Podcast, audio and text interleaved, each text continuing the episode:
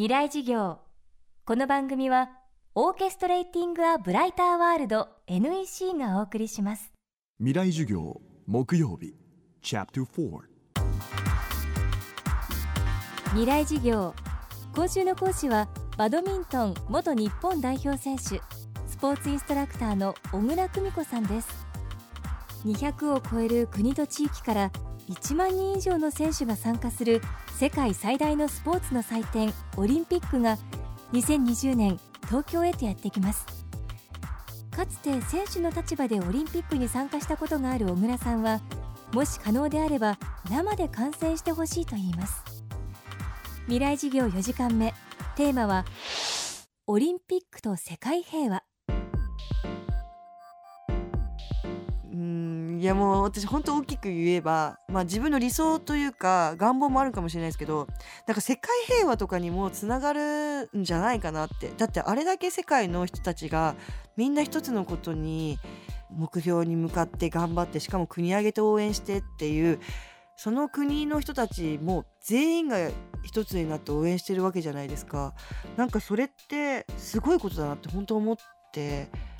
そういう意味でもスポーツってすごいなって思っててもちろんその戦うっていう意味ではライバルになりますけどでも言語も違う国同士がこうやって一つのものに向かって一つのことをやってしかもみんながその選手だけじゃなく国がっていうことがなんか私は世界平和になんかつながるような感じがしてすごい私はオリンピックって素晴らしいもんだなって思ってるんですよね。でそれが東京に来るんで今、まあ、5年ですけどもうだんだんだん近づくにつれて多分オリンピックのその気持ちの入り方変わってくるとは思いますけどでももう本当にすごいことなんだっていうことを肌で感じてほしいなと思いますね。来年のリオデジャネイロオリンピックの前哨戦ともいえるバドミントンの世界選手権が先月インドネシアのジャカルタで開催されました日本チームは大会史上最多の3個のメダルを獲得しました小倉さんは想像を超えたバドミントンの迫力をぜひ会場で見てほしいと言いますシャトルの速度は最高で時速なんと500キロです今ですねあのギネスブックにあの申請されてる速度っていうのが初速493キロなんですよ。でそれがまあ男性のあの方なんですけど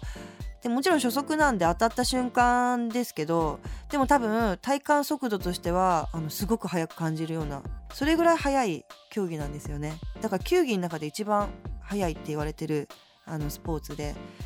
会場に足を運んでいただいたらすごくわかるのが打球音がすごい迫力があるんですよ。あとはそのこんなにもバドミントンって例えばま持久系も必要な上にその瞬発系だったりあとは動体視力だったりほんとちょっとしたことで流れが変わったりするんで駆け引きだったりほんと点数がコロッと変わるようなもう流れが変わったりとかっていうのもすごい目に見てわかるんで本当会場に来ていただいてあの見ていただくっていうのが一番分かりやすいと思うんですけどでもやっぱ私が一番そのバドミントンやっててすっごい楽しかったなって思うのはスピード感がある中で相手がこう今何を考えてるのかなとか相手のこの動き方だったらここしか打ってこないなとか限定ができたりとか心理的なことだったり体の動き方だったりその人の癖だったりの駆け引きとかが本当面白くてでそれも多分上級というかだんだんだんだんこう見ていってその目が肥えてきた頃にその駆け引きっていうのも面白くこう分かるようになると思うんでもうまず最初にやっぱこう興味を持ってもらえたら嬉しいなって思うんでまず最初会場に足を運んでいただいてからバドミントンって面白いなって思ってもらってからあのいろいろこう奥深い部分も知ってもらえたら嬉しいなと思いますね。あでも今ですねあの世界ランキング1位の選手とかもいるんです。なので私たちの時代よりもはるかに今はあの世界とのレベルが変わらなくなってきてるんですよ。あとは私が思うには勝てるもう勝てるぐらいのもう位置にはいるのでそれ以上を目指すっていうのはもう本当勝つためのそのなんかメンタルというかもうずっと勝ち続けられるようなやっぱ安定したメンタルが一番必要なのかなって。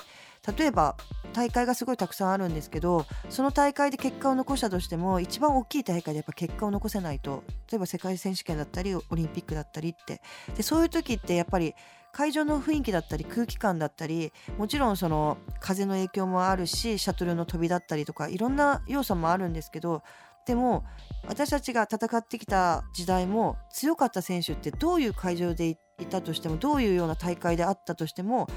やっぱ結果をしっかり残してたんです。この中国の選手とか。やっぱりそこまで行くと本当に強い選手だなって思うのでやっ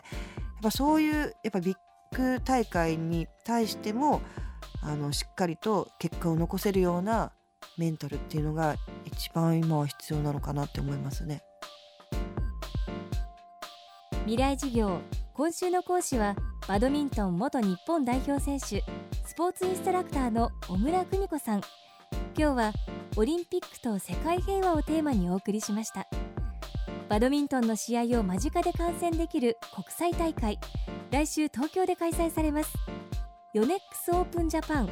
9月8日火曜日から13日日曜日まで。場所は東京体育館です。未来事業。来週はソーシャル旅行サービス。トリッピース CEO 石田イアンさんの授業をお送りします。